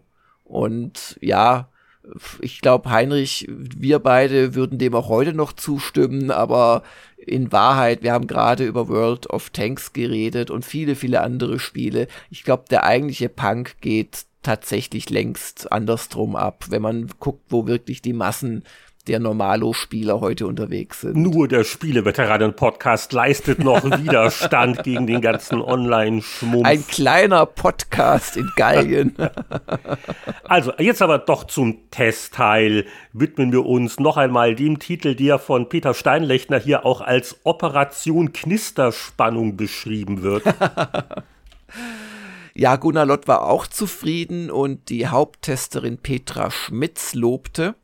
Es gibt Spiele, die spielt man wegen des genialen Missionsdesigns. Eine spannende Story kann ein anderer Motivationsgrund sein. Bei Operation Flashpoint trifft beides zu. Aber der eigentliche Grund für meine regelmäßige Rückkehr auf die Inseln ist das mitreißende Gefühl, ein Teil des Ganzen zu sein, ich schleiche mich bei Nacht mit einer kleinen Gruppe in ein Tal, um ein Munitionslager zu zerstören. Ich bin mittendrin, wenn mein Infanterietrupp eine Stellung stürmt und gleichzeitig Helikopter den Feind mit Raketen beharken. Hinter alledem agiert eine der cleversten KIs, die jemals als Soldat getarnt über die Rechner getobt ist. Und die Petra beschreibt das sehr gut, warum sie 88 Prozent vergab für ein wirklich vorher nicht gekanntes Spiel, ein, ein, eine Premiere eines äh, auch, glaube ich, neun Studios. Es war einfach faszinierend. Ich habe das auch sehr, sehr lange gespielt. Du hattest ganz fantastische Missionen. Also teilweise warst du, also eine, eine Mission, da warst du selbst ähm, glaube ich, von deinem eigentlichen Trupp getrennt und musstest durch Feindgebiet äh, abwarten, bis irgendwelche Militärkonvois im Tal unter dir, weil es hatte auch noch eine große Welt, äh, vorbeigefahren waren, dann haben sie mit Helikopter nach dir gesucht, dann kam wieder ein Infanteriezug im Wald und dem musstest du ausweichen. Also das war wirklich richtig, richtig spannend. Und dazu halt dann noch so Militärtechnik-Simulationen, also du konntest, wenn ich mich erinnere, nicht deine NATO-Waffen mit den russischen äh, Patronen zum Beispiel beladen und, und, und. Das war echt höchst faszinierend, dieses ganze Teil. Allerdings irgendwie ist bin ich jetzt kein Arma-Fan geworden. Äh, mir ist es dann doch ein bisschen zu, ja, militärisch und modern alles, aber damals war ich von diesem Operation Flashpoint auch wirklich geflasht. Ja, ich sehe, dass ich auch im Testteil schon rührig war, wenn ich mal weiterblättern darf, um hier zu etwas. Ja, du musstest ja die Miete bezahlen, oder? Zu also, etwas weniger kann man nicht wählerisch sein. Spielen zu kommen. Im direkten Vergleich. XCOM Enforcer das war mal was ganz anderes als die runden Strategie- und Taktik-Dinger der XCOM-Serie. Und ich glaube, so mancher hat da auch die Nase gerümpft schon damals, dass es also äh, der neue Rechteinhaber, das war, glaube ich, Infogramm zu dem Zeitpunkt, es gewagt hat, Sakrileg, diesen Handlungsrahmen zu nehmen und da einfach ein fröhliches Ballerspiel draus zu machen. Also ich war aber wohl äh, angenehm überrascht. Ich meine, 72 Prozent ist ja gar nicht mal so schlecht. Ich kann mich daran gar nicht mehr erinnern. Ja, ich glaube, das ist auch, ich, ich weiß nicht, ob das gut gealtert ist. Deswegen, ich zitiere mich nur von damals. Taktische Intelligenz und clever agierende Gegner können sie sich hier abschminken, aber als entspanntes Zwischendurch und möglichst hirnlos Spiel ist XCOM Enforcer gelungen. Grafik samt hektischer Soundkulisse passen zu etwas kruden B-Movie-Atmosphäre. Ja, da war der Lehnhardt aber sehr gnädig mit einer 72. Vielleicht hast du ja vorher was ganz Kompliziertes und Fieses spielen müssen, dann war das so eine willkommene Abwechslung. Ich glaube, ich hatte vorher Myst 3 spielen müssen, da klang ich sehr genervt, aber. was mir hier noch auffällt im Testteil ist Startopia. Das war so ein Aufbauspiel auf einer Raumstation mit ziemlich damals detaillierter 3D-Grafik und auch so ein bisschen Humor und Abstrusitäten und so. Der Heiko Klinge vergab 83 Prozent und schrieb, Startopia geht sofort aufs Ganze. Statt behutsam an das ungewöhnliche Spielkonzept zu gewöhnen, gibt es gleich einen satten Schlag mit der Innovationskeule. Und zwar bei der totschicken 3D-Grafik, bei der Steuerung und auch beim Spielprinzip. Zum absoluten Oberhammer reicht es trotzdem nicht. Dazu fehlt es der Steuerung ein wenig an Komfort und dem Spiel an größerer Langzeitmotivation. Und lustigerweise, ich habe gedacht, Star, Startopia, das, das kommt dir doch sehr bekannt vor. Da habe ich geguckt, im März 2021 hatten wir da einen ähm, Check dazu, so nennen wir so Kurztests von Usern, also von nicht jeder, sondern das, die, die müssen einen Auswahlprozess natürlich überstehen. Sprich, was wir nicht testen können oder wollen, das äh, kann dann ein User im GG-Check vorstellen. Und das Lustige ist, dass der Elrod hier äh, zu diesem, weiß nicht, zweiten, dritten Nachfolger im März 2021 schon etwas ähnliche Sachen auch geschrieben hat. Und zwar auch äh, wiederum bei der Langzeitmotivation, dass dafür wohl der Multiplayer-Modus sorgen muss. Zu Startopia kann ich überhaupt nichts sagen, aber zu einem obskuren, schlechten Fußballspiel ist mir jetzt noch was eingefallen. Ich sehe nämlich gerade in dieser GameStar auf einer halben Seite den Test von European Super League. Billig Fußball mit teurer Lizenz, 46% vom Heiko Klinge. Keiner kann sich mehr dran erinnern. Was soll's? Aber das habe ich in den Tiefen meiner Festplatten gefunden. Ich habe mir nämlich gedacht, ach, wie traurig, ne? Vor 20 Jahren ne, die letzte PC-Player und jetzt einen Monat später der erste Monat ohne PC-Player. Und man soll es nicht glauben, ich hatte wirklich äh, ein paar Artikel angefangen gehabt für eine PC Player 7 2001, die ist natürlich nie erschienen. Und das eine waren Notizen zu einer Preview von The Elder Scrolls Morrowind. Äh, da habe ich alle möglichen Sachen im englischen Original. Der Artikel war noch nicht wirklich geschrieben, aber da war ich wohl bei irgendeiner Vorführung offensichtlich. Äh, das andere ist ein fertiger Spieletest zu European Super League. Und was hast du gegeben? Das interessiert mich jetzt. Auch in der PC Player wäre es ein Halbseiter gewesen und äh, noch eine leicht niedrigere Wertung von 39 Prozent. ich habe da geschrieben zum Beispiel verhaltensgestörte künstliche Intelligenz und das ist jetzt hier der äh, Scoop, die Weltpremiere. Äh, das war geplant gewesen. Das wäre die Wertung gewesen, wenn es eine PC Player gegeben hätte. Aber das macht die European Super League jetzt äh, auch nicht wirklich historisch wertvoller. Interessant fand ich aber noch, äh, dass es hier auch ein Spiel gab äh, namens Anstoß Action. Neulich war der Gerald bei uns im Podcast via Football. Der hatte natürlich das Original Anstoß erfunden. Und da gab es ja mal offensichtlich einen eben nicht ein Manager-Ableger, sondern ein, äh, einen FIFA-Konkurrenten, also ein Action-3D-Sportspiel. Hatte ich komplett vergessen, aber war wohl gar nicht schlecht. Also 80 Prozent in der GameStar.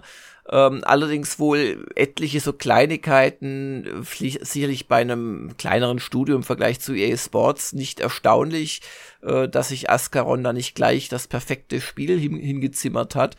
Aber ähm, doch ein FIFA-Konkurrent mit Designschnitzern. Also 80 Prozent ich hatte das komplett vergessen, ja, aber ich, ich kann auch. mich dunkel dran erinnern. Also, wobei, das, also habe ich auch nicht gespielt, sonst ähm, wäre das nicht so weggetaucht. Ähm, keine Ahnung. Eine große Serie ist ja nicht raus geworden, hat sich seine Gründe gehabt.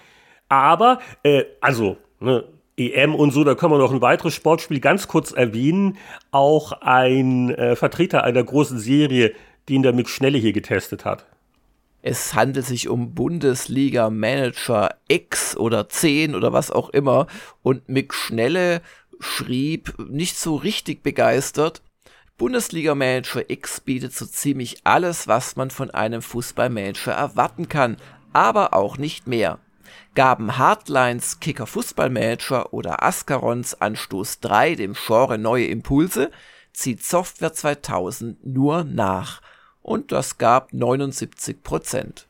Ja, und zum Abschluss des Testteils der GameStar 7 2001 darf ich hier nochmal, hatte ich das wirklich getestet, auf Mys 3 zurückkommen. Wie gesagt, das muss der Grund gewesen sein, dass ich dann so erleichtert war mit dem XCOM-Geballer. das hat zwar 70 Prozent gekriegt und das war natürlich der Nachfolger des Nachfolgers dieses äh, Render-Adventures, äh, wo sich, glaube ich, viele Leute immer gefragt haben, wie konnte das nur so erfolgreich sein, war natürlich gerade gerade in den USA so das eine CD-ROM-Spiel. Ähm, die Grafik hat da sicher viel ausgemacht. Die Art von Rätseln hat mich wohl nicht so ganz begeistert, zumindest dann beim dritten Teil. Da schrieb ich nämlich im Meinungskasten, für ein angeblich so entspannendes Spiel finde ich Myst 3 bemerkenswert nervtötend. Puzzles lösen ist nicht schwer, sie überhaupt zu finden umso mehr. Nur durch geduldiges Ausprobier herumklicken kriegt man raus, in welchen Richtungen es weitergeht. Fans der Serie wird Myst 3 schmecken, mein Fall ist es nicht. Zu viel Arbeit, zu wenig Spaß. Also ich glaube, die, die ehrliche persönliche Wertung wäre vielleicht ein 50er gewesen, aber stand dann äh, 70 drunter. Okay. Also ich habe dich da bestimmt nicht hochgehandelt, weil ich persönlich noch nie eine Beziehung zu Mist hatte. Ich fand das schon immer sterbenslangweilig. Also ich habe äh, sicher äh, versucht, das so ein bisschen zu relativieren und zu objektivieren oder wie das heißt. Aber also, also, also eine 70 kommt man da schon sehr mystige Macken, äh, schön unübersichtlich, ai. Also meins war es nicht. Gehen wir 30 Jahre zurück zur Powerplay 7 1991. Aber, aber Heinrich, da hat jemand das falsche Cover eingeklebt in unsere Notizen, weil äh, ich sehe kein D&D-Motiv. ich sehe Häger. Und was ist der größte Titeltext? Häger legt an. Der Kult Comic als Computerspiel. Ihr habt es geschafft, endlich Klar, nach den Jahren. eindeutig Und es ist ein geiles Cover. Ich meine, Hager war halt auch ein geiler Comic, aber wirklich super. Ja, und es fällt auch schön auf, so mit dem Kreis und dann ja, mit dem Ja, ja. Schwert. Und ja, also, wir haben uns ja wieder gefreut, was ist diesmal das Powerplay-Cover-Motiv-Rätsel, aber es ist diesmal richtig langweilig, weil es klar ist, was gezeigt wird und um was es dann geht. Und wir wollten schon tief durchatmen, aber dann haben wir uns mal den Artikel angeguckt. Also äh, vielleicht kurz zu Heger, ich habe das noch im Kopf. Das war der große Coup von Kingsoft endlich mal ein Lizenztitel. Kingsoft hat sich immer durchgeschlagen, so mit, ich will nicht sagen low, aber mit Budget, ne? Also mittelständisches deutsches Unternehmen hat äh, viele Sachen von äh, Programmierern aus dem deutschsprachigen Raum veröffentlicht. Zu der Zeit, glaube ich, war so ihr Boulder Dash Verschnitt Emerald Mine somit Mhm. der größte Erfolg. Aber äh, sie, sie waren so nie so in der obersten Liga, also wo man sagt, so das große prominente Vorzeigeprodukt, das vielleicht mal es auf dem Titel von der Powerplay schaffen könnte. Und mit Heger ist das gelungen. Ich habe dunkel was im Kopf, dass der Fritz Schäfer mal meinte, dachte, wie kommt ihr denn zu Heger? Wo mal, also ich glaube, er fand den Comic einfach privat gut und ja, da haben wir mal angefragt und das war gar nicht so teuer. Also es war eine So kann's gehen. günstige Lizenz. Und der Artikel dann, also die GameStars vor 20 oder vor 10 Jahren, da erwartet man doch mindestens so eine, so eine 6 oder 8 Seitenstrecke passend zum Cover, aber ja, äh, hast du dann die Lupe rausgeholt und den Artikel zum Heger-Titel gefunden? Ja, der war jetzt nicht so groß. Das war eher so eine winzige Preview ein paar Seiten weiter. Ja, also Seite 22 und wenn jetzt jemand sagt, nur eine Seite, na ja, also selbst eine Seite ist noch großzügig gerechnet. Das ist ja sehr bildlastig Ja. und ja, drei, vier Absätze Text, immerhin. Ja, also war vielleicht auch dem Spiel angemessen, weil ich wüsste jetzt nichts Ja. davon, dass Hager eine erfolgreiche Computerspielserie geworden wäre danach. Also, äh, ja, äh, wir wollen uns jetzt die Spannung nicht nehmen, weil ich glaube, in wenigen Ausgaben wird dann der Testbericht erscheinen. Und äh, ja, ich habe äh, das fertige Spiel auch, glaube ich, nie angefasst. Es war irgendwie eine nette Idee, aber das Endresultat ist nicht als Klassiker in Erinnerung. Deswegen reißen wir uns äh, von dem Titel los auf die auch äh, beschriebenen Gameboy-Giganten, kommen wir am Ende zurück bei den Videospielen. Äh, was mir im Editorial aufgefallen ist, das war der Monat, in dem die Powerplay offiziell sich berufen konnte auf die IVW. Das ist ein Institut, das die verkauften Auflagen von Zeitschriften prüft. Die gibt's immer noch, oder? Es gibt ja noch ein paar Zeitschriften in Deutschland, genau. Ja, aber nicht mehr viele für uns einst relevante Verlage sind darin irgendwie vertreten. Und äh, Anatol schreibt im Editorial, dass die Powerplay jetzt dann offiziell das meistverkaufte Spielemagazin in Deutschland ist oder war. Äh, die IVW berichtet äh, da immer quartalsweise. Und das heißt also irgendwann Anfang 91 äh, hatten wir dann endlich die ASM überholt und der Lebenszweck war erreicht, erfüllt, das große Ziel. Ja, im Testteil gibt's das ein oder andere bemerkenswerte, auch wenn es so nicht die allergrößten Ausreißer nach oben gibt in der Ausgabe. Aber ein Spiel, das mir gar nichts mehr sagt, obwohl ich doch einen Amiga hatte, Exile, 80% und es wurde beschrieben als das Thrust-Spielprinzip für den Amiga. Hm. Ja, ich hoffe immer so ein bisschen auf dich nach dem Motto der alte Amiga-Spieler, aber du warst ja zu der Zeit schon ziemlich verdorben durch deinen PC, oder? Da hast du auch nicht mehr alles gespielt, was auf dem Amiga rauskam. Nee, 91, glaube ich, hatte ich tatsächlich. Doch, da konnte ich, könnte ich, habe ich, glaube ich, gerade meinen PC gehabt. Ja, da habe ich natürlich auf den mehr auch geachtet. Aber ich habe schon noch auf dem Amiga gespielt. Aber wie gesagt, das Exile einfach nicht. Auf dem Amiga gab es ja auch schöne andere Sachen wie Empire Deluxe und so weiter. Aber wir können ja mal einfach den Volker zitieren. Weil bei Thrust hat man ja in einer Minimalgrafik so ein quasi so ein Dreieck, das ein Raumschiff sein sollte, gesteuert. Das sah hier alles ein bisschen schöner aus, war aber dasselbe Prinzip und Volker schrieb, ein schwereloses Vergnügen für Astronauten mit Nerven wie Drahtseilen. Jedes Pixelkörnchen ist der Schwerkraft ausgesetzt und entwickelt bei unbedachter Berührung ein Eigenleben. Die Rätsel sind schön happig und geben dem Spiel angenehme Tiefe. Mein Kritikpunkt ist die umständliche Steuerung. Per Joystick kann man's vergessen, viel zu kompliziert. Über die Tastatur ist es gewöhnungsbedürftig.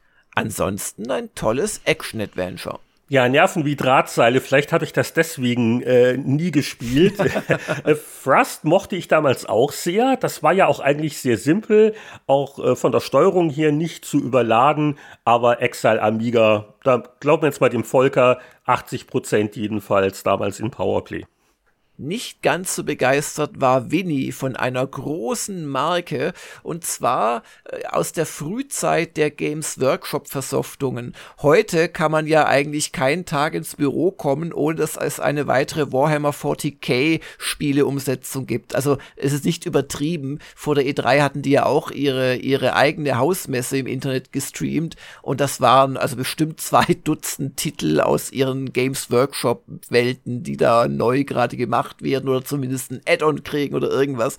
Aber hier waren wir noch ganz bei den Anfängen und es geht um Hero Quest. Das wurde nämlich für den Amiga adaptiert. Das war ein Brettspiel, da würfelte man so ein bisschen wie bei, ja, Monopoly oder so und hat so Helden dann schrittweise weitergeführt und je nach dem Feld, wo man drauf gekommen ist und was die Würfel eben sagten, hat man dann halt einen Kampf gewonnen oder verloren, hat ein Item bekommen oder nicht. Als Brettspiel gar nicht blöd, aber Winnie war nicht begeistert von der Adaption. Ja, er schrieb, als Brettspiel ist Hero Quest faszinierend und unkompliziert zugleich. Viel konnte Gremlin bei der Umsetzung des einfachen Spielprinzips nicht falsch machen. Trotzdem ist die ganze Sache recht mager ausgefallen. Die Monster rühren sich kaum, gelangweilt marschiert man durch die meist leeren Räume und Gänge. Das klingt also so, als würde Winnie die Vorlage auch kennen, aber ja, also äh, Dinge, die auf dem Brett Spaß machen mit anderen Leuten, müssen dann auf dem Computer nicht unbedingt funktionieren. Aber ich kenne weder das Brett noch das Amiga-Spiel, deswegen verkneife ich mir weitergehende Analysen. Also das war nix das war halt so isometrisch umgesetzt, ein Brettspiel, das sehr davon lebt, dass man so einen dreidimensionalen Spielplan hat, so ein bisschen und seine Heldenfiguren darum führt. Dann kommen wir zum nächsten Amiga-Spiel, von dem ich noch nicht mal je was gehört habe. Oh, das war gar nicht schlecht. Das Logical, ja, ja, ja, ja. ja, ja. 79 Prozent in der Powerplay. Ich habe es zwar nicht getestet, aber das habe ich auch ein bisschen gespielt. Das war äh, ja, 79 Prozent. Äh, das war halt so noch diese auslaufende Welle an so Tüftelspielen mit einfachen Regeln. Und es äh, war gar nicht so unspaßig. Zitier doch mal den Martin Gatsch, der fasst das ganz gut zusammen. Der Martin schrieb zu seinem Gutgesicht, eine einfache Grundidee, die mit diversen Extras geschickt aufgemotzt wird. So simpel das Spielprinzip anmutet, so hinterlistig sind die Levels ausgetüftelt. Die Mischung aus Geschicklichkeitstest und Gehirnfolter ist den Entwicklern gut geglückt. Bei aller Euphorie sollte man aber nicht verschweigen, dass Logical nicht die Klasse eines Tetris oder Klacks erreicht. Ja, und Winnie äußert sich noch zur beruhigenden Musik und war auch sehr angetan. Dann haben wir im Testteil etwas, was ein bisschen prominenter vielleicht ist. Der Nachfolger zu Mike Singletons Midwinter. Das war ja ein zumindest ein Powerplay sehr kritisch äh, besprochenes 3D-Ding. Es wurde dann mit Flames of Freedom eine verbesserte Fortsetzung herausgebracht. Und der Michael Hengst, der sowohl Midwinter als auch Flames of Freedom getestet hatte, der schrieb in seinem Meinungskasten, in unserem Midwinter-Test bemängelte Schwachstellen wurden ausgemerzt. So gibt es endlich den ersehnten Automatikreisemodus, der verhindert, dass ihr stundenlang durch die Pampa von einem Punkt zum anderen marschiert. Hardcore-Strategen seien aber gewarnt, ohne fixe Reflexe und einen geprüften Feuerknopffinger ist hier kein Blumentopf zu gewinnen. Das waren doch äh, freundliche 78 Prozent auf dem Atari ST. Ich glaube, Midwinter waren knapper 60er. Und äh, ja, äh, Automatikreisemodus klingt zum Beispiel nach einer sinnvollen Verbesserung, aber äh, ja. immer noch nichts, was mich ich, dazu animieren ich, ich würde. Nicht, der Mike Singleton also eigentlich hat er genau die Art von Spielen gemacht, die ich mir wünsche. Also immer so komplexe Welten, also schon mit Lords of Midnight angefangen. Gut, ganz früher hat er, hat er Shadowfax und solche VC-20-Geschichten gemacht, die meine ich natürlich nicht. Aber irgendwas hat seinen Spielen immer gefehlt und das war, glaube ich, ja, so, so ein Flow und, und eine gute Bedienung und so. Und das Flames of Freedom habe ich nie gespielt, aber ich habe versucht, mit Winter zu lieben, weil es ja eigentlich faszinierend war, auch wieder die alte Singleton-Idee, dass man so Verbündete finden muss und so weiter. Aber irgendwie, nee, ich bin damit nicht warm geworden. Also insoweit, Flames of Freedom, trotz des Titels, lässt mich wahrscheinlich auch nicht warm werden mit einem Spielkonzept, so verbessert es sein mag, das mich einfach dann doch kalt gelassen hat. Jetzt reicht's aber mit den sprachlichen äh, Ranwanzungen an die Spieletitel, Was, oder? Kein Klassiker-Check in der nächsten Retro-Gamer von dir? Nein, kein Klassiker-Check. Außer du machst einen freiwillig. Frag doch einen Michael, der hat sicher was dazu zu sagen. Apropos Michael Hengst, auf Seite 116 sorgt er für die Wertungsextreme in dieser Ausgabe. Zwei Halbseiter. auf der linken halben Seite die Amiga-Umsetzung, deswegen ist es nur eine halbe Seite, die Amiga-Umsetzung von Railroad Tycoon, das war auf dem PC natürlich schon längst draußen, jetzt auch auf dem Amiga, auch nochmal mit 92% stark gelobt und direkt daneben Cohort von Impressions, ein Strategiespiel, der Nachfolger zum Gurkenklassiker Rocks Drift und das hat 14% bekommen. Also die Höhen und Tiefen direkt nebeneinander, das hat man auch nicht häufig. Ja, also Cohorts von Impressions, mein Gott, das war, oder auch Rocks Drift, das waren einfach solche Schmumpfspiele, die haben überhaupt nicht funktioniert. Ja, ansonsten seit Monaten warte ich darauf, dass ich nicht mehr in der Powerplay bin, aber ich, das könnte jetzt aber dann wirklich die Ausgabe gewesen sein. Auf jeden Fall. Die, die haben die, doch ein paar Tests von dir einfach noch auf Reserve gehalten, oder? Auf jeden Fall. Äh, der ein oder andere Spieletest, den habe ich immer noch als Freier gemacht, obwohl ich mich zu dem Zeitpunkt äh, sicher schon mit zumindest mit Konzepten für die Gamers beschäftigt habe. Das war ein Siegermagazin, das ist mal irgendwann wieder eine andere Geschichte. Und äh, noch später kamen dann die PC-Player, aber so weit sind wir noch nicht. In der Powerplay habe ich unter anderem getestet, auch ein Spiel, wo ich jetzt beim Blättern mir dachte, oha, das gab's mal. California Games 2. Und sogar ganz offiziell von Epics, ja? Ja, ja, ja. also äh, California Games, natürlich kennt ja jeder noch. Das war ja ganz witzig und niedlich, gab es für alle möglichen Systeme.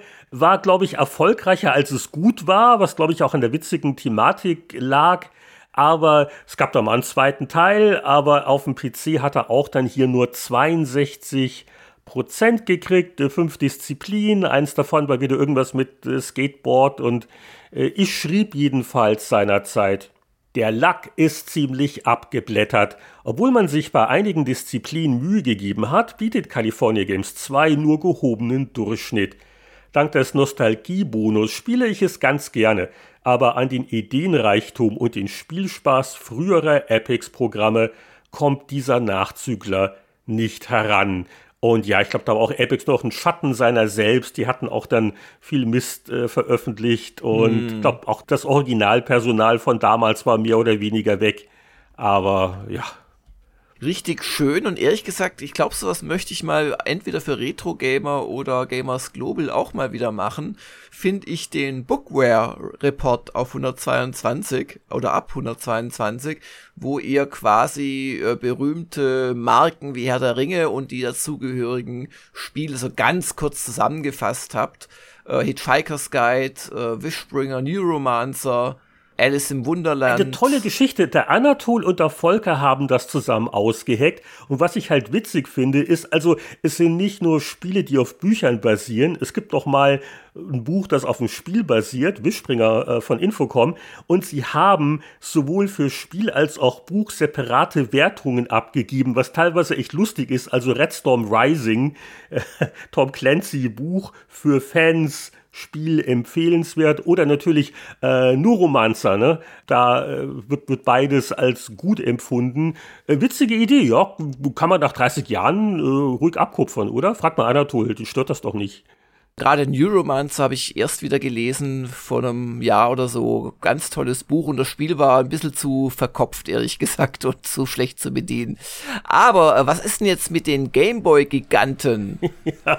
Es gab ja ganz erstaunliche Sachen auf einmal für den Gameboy, weil er halt so erfolgreich war und auch Spiele, wo man sich nicht vorstellen konnte, dass die auf dem Gameboy funktionieren können. Anscheinend funktionierten sie. Wir hatten damals auch noch um 30 Jahre jüngere Augen. Und zwar horizontal scrollende Ballerspiele.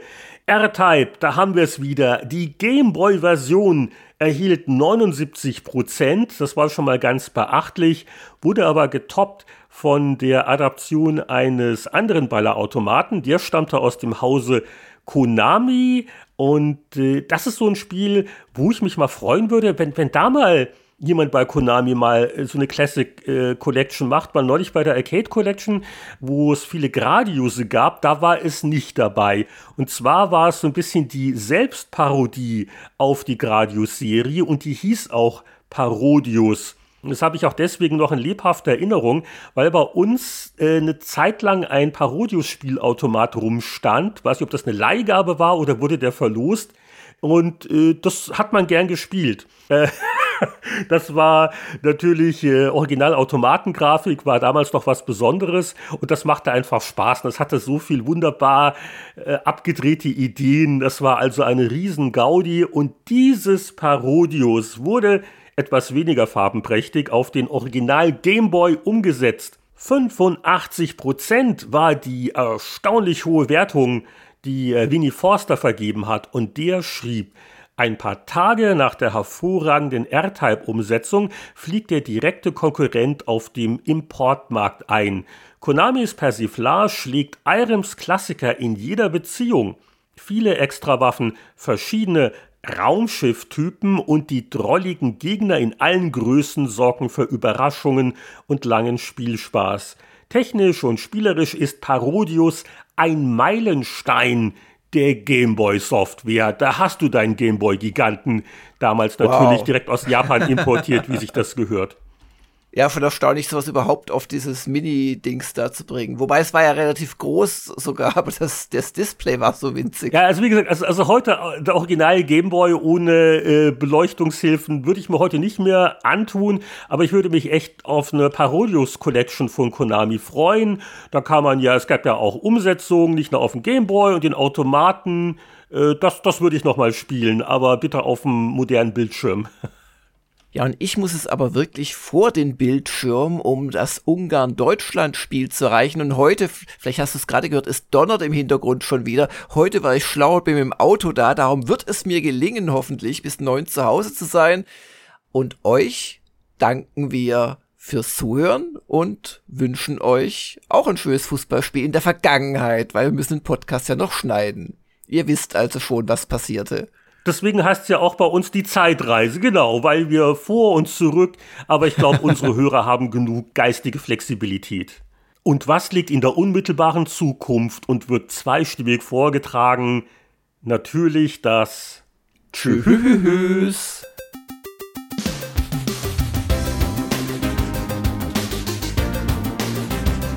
Das war Spieleveteranen Podcast Episode 222. Dabei haben wir nur ein Schlöckchen getrunken. Wie lange ihr von uns getrennt seid, das hängt jetzt natürlich davon ab, ob ihr zu den liebenswerten Patreon-Unterstützern gehört. In einer Woche sind wir für euch wieder auf Sendung. Da gibt es den Off-Topic-Podcast. Mit dem Rest der Welt nehmen wir dann in zwei Wochen wieder Podcast-Kontakt auf.